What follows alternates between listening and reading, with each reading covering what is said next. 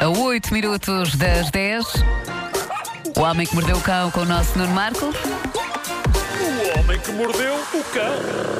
Título deste episódio: Tecnologia ao serviço do incêndio de calças e do controle do uso de papel, mas apanharem violadores de motorizadas e está quieto. Que grande, Muito grande. forte, muito forte. Sim, não está cá o Vasco, mas eu acho que ele iria aprovar. Sim, sim. Ele iria aprovar. O Vasco está nos nossos Houve aí trabalho, houve aí trabalho. Sim. E Claro sim. Tolstói, Tolstói está-se a revolver na campa por ter-se de um mero, um banal guerra e É pá, paz. sim, que interesse é que isso tem. Pá, super genérico. Tantas guerras e tanta paz É que pode haver. Bom, hum, eu gosto de smartphones, mas há um ponto em que telemóveis clássicos e desinteressantes, como os velhos Nokia de ecrã verde dos anos 90, ganham estes prodígios tecnológicos. Eu não me lembro de haver notícias de telemóveis desses a explodir. Ah, no entanto, muitos destes smartphones novos rebentam e de vez em quando lá chega mais uma notícia sobre um prodígio tecnológico que eh, explode e depois dá aso a situações giras como esta que se passou em Washington. Um senhor estava pacatamente. Lá está. A fazer compras num supermercado quando começa a cheirar a queimado. E é então que alguém lhe diz: O senhor tem as calças a arder? E tinha. Tinha. eh, E ele isto ser uma- tinha Mas era uma-. Podia ser uma coisa sexy. Podia era ser, uma tipo, metáfora. Podia ser, ah, tenho tantos desejos, tenho as calças a arder! Eh, mas não, Mas não. eh, simplesmente o smartphone tinha-lhe explodido num bolso das calças e ele ficou de facto sem calças no meio do supermercado. Teve de as tirar de imediato e ficar em cuecas enquanto o pessoal do supermercado apagava o incêndio nas calças eh, do senhor, usando um extintor. Foi uma tarde bem passada. eh, mas ele Sim, realmente os anos casa em 90 cuecas. não tinham esta riqueza de pirotecnia. Pois é, é verdade, é verdade. Ah, em Pequim, falando de tecnologia, e de- de- está a acontecer um fenómeno inquietante. Aparentemente há pessoas a gastar demasiado papel higiênico nas casas de banho públicas. E isto chegou a um ponto tão extremo que há neste momento casas de banho em Pequim com sistemas avançadíssimos de reconhecimento facial. Ou seja, estamos a falar de casas de banho públicas que gravam as feições de cada utilizador de modo a identificar facilmente quem são os mais gastadores de papel. Ah, e então, antes de levarem a cabo as suas eh, funções corporais, o que acontece é que esta casa de banho pede ao utilizador que se ponha de pé durante 3 segundos em frente a uma câmara de alta definição e se o sistema de reconhecimento facial perceber que está ali um gasta-papel, a entrada na casa de banho é recusada. E isto é chocante.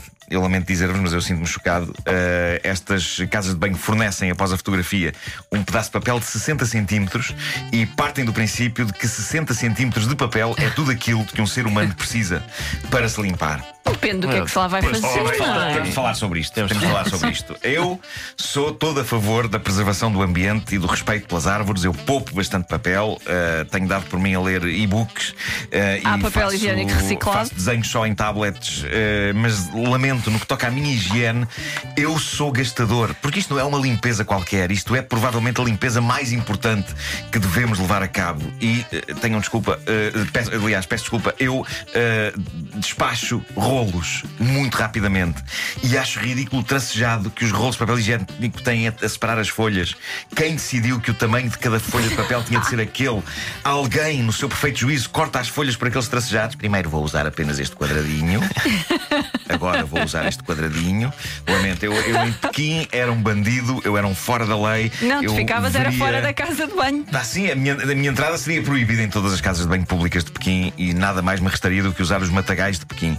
Ah, o, o que tem acontecido em Pequim é que o público não está a aderir bem a esta ideia e o que está a acontecer é que estas máquinas estão, obviamente, a ser vandalizadas. As pessoas recusam-se a expor a sua cara num momento tão íntimo e recusam-se a aceitar ordens ao nível da limpeza do rabo. Ah, E eu acho bonito que haja este movimento contra este, estas E é máquinas. perfeitamente compreensível. É, sem dúvida. Uh, não, eu é logo meio rolo uh, para ter uma boa distância entre a minha mão. Exato, uma distância. Um... Quase uma espessura de um livro. Densa, é? Quase um densa. livro. Quase um livro. Bom, uh, na Tailândia, na província de Chonburi, uh, todos os donos de motorizadas estão em pânico e o caso não é para menos. Câmaras de vigilância têm gravado imagens inquietantes sobre um homem misterioso que leva a cabo amor físico com motorizadas. Uh, o homem ainda não foi apanhado, apesar de todos os esforços das autoridades.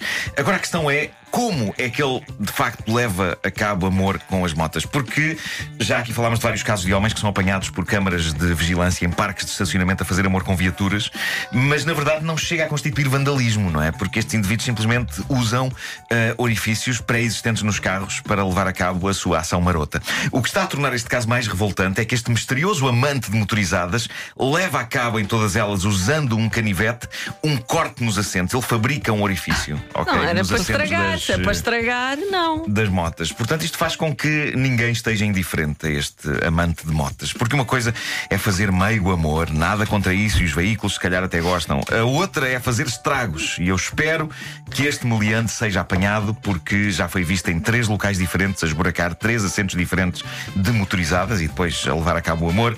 Assim não, motófilos. Assim não. Vocês dão mau nome aos indivíduos que só querem fazer amor com veículos de duas rodas sem estragar. Eu nunca pensei ter saudades do tempo em que a maior loucura eram bonecas insufláveis. Pois é, pois é. Agora é carros, é motas. Justa repreensão aos motófilos que tu acabas de dar, Nuno. Eu acho que eu ponho o dedo nas feridas. É verdade. O homem que mordeu o cão. O homem que mordeu o cão com o nosso Nuno Marco, que este ano celebra 20 anos. Há pouco estávamos aqui a falar em off. Vamos ter celebrar 20 anos eu festa. próprio, não, é a rubrica, só para não haver confusões. Uh, Vamos ter festa. Eu acho que vai haver ter festa, festa. rija, sim. É. Festa Ai, rija. pronto. Agora pergunta-me em que é que consiste, não sei ainda. Uh, Ainda falta imenso tempo também. daqui até outubro.